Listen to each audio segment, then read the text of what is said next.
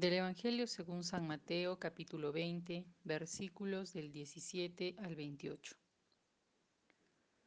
Cuando iba subiendo Jesús a Jerusalén, tomó aparte a los doce y les dijo por el camino, Mirad que subimos a Jerusalén, y el Hijo del Hombre será entregado a los sumos sacerdotes y escribas. Le condenarán a muerte y le entregarán a los gentiles para burlarse de él, azotarle y crucificarle, y al tercer día resucitará. Entonces se le acercó la madre de los hijos de Zebedeo con sus hijos, y se postró para pedirle algo. Él le dijo, ¿qué quieres? Ella le dice, manda que estos dos hijos míos se sienten uno a tu derecha y otro a tu izquierda en tu reino. Replicó Jesús, no sabes lo que pedís. ¿Podéis beber la copa que yo voy a beber? Ellos le dicen, sí podemos. Él les dice, mi copa sí la beberéis, pero sentarse a mi derecha o a mi izquierda no es cosa mía el concederlo, sino que es para quienes está preparado por mi Padre.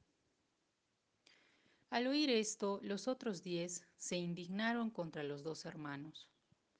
Mas Jesús los llamó y dijo, Sabéis que los jefes de las naciones las dominan como señores absolutos, y los grandes las oprimen con su poder. No ha de ser así entre vosotros, sino que el que quiera llegar a ser grande entre vosotros será vuestro servidor, y el que quiera ser el primero entre vosotros será vuestro esclavo. De la misma manera que el Hijo del Hombre no ha venido a ser servido, sino a servir y a dar su vida como rescate por muchos. En el Evangelio de hoy, Jesús sube con los doce discípulos a Jerusalén y anuncia por tercera vez que será crucificado pero resucitará. Suponemos que los discípulos no entendían bien cómo sería esto, pero sí se daban cuenta que algo importante iba a suceder. La actitud de los dos hermanos, hijos de los Zebedeo, apoyados también por su madre, es muy natural en aquel entonces como ahora. Pretenden buscar el mejor lugar, la mejor posición, que uno se siente a su derecha y el otro a su izquierda. Y fijémonos que incluso están dispuestos a beber de la misma copa de Jesús, es decir, están dispuestos a realizar los sacrificios que sean necesarios. Pero su motivación es obtener algo a cambio, su objetivo es obtener un puesto importante, estatus, prestigio y poder. Jesús escucha el pedido de esta madre y va a decirle, no sabes lo que pides. Y es que es normal preocuparnos por nuestros familiares, por su bienestar, pero nosotros, al igual que ella, buscamos primero nuestros intereses. Jesús siempre nos está invitando a ensanchar nuestro corazón y mirar alrededor, y no quedarnos en nuestro círculo, buscando lo mejor para nosotros o los nuestros, ni buscar beneficiarnos primero. Por eso Jesús aborda a continuación el tema del poder, que nos refiere a la política, pues recordemos que el dinero es a la economía como el poder es a la política.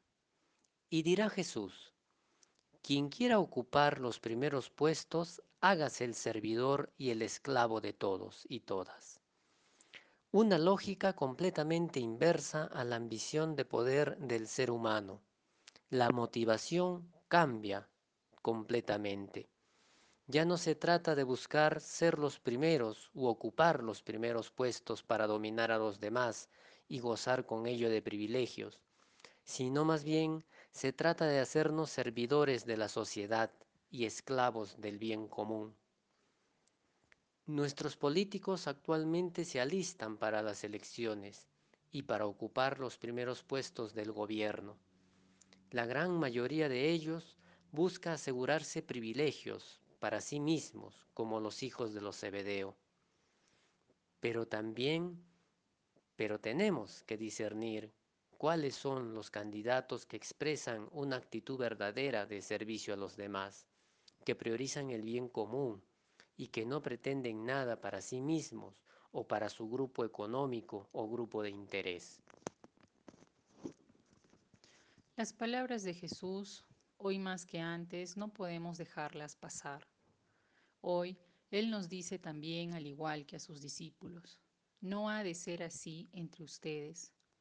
No es mediante el poder que domina, oprime y somete, sino mediante el servicio, al igual que Jesús.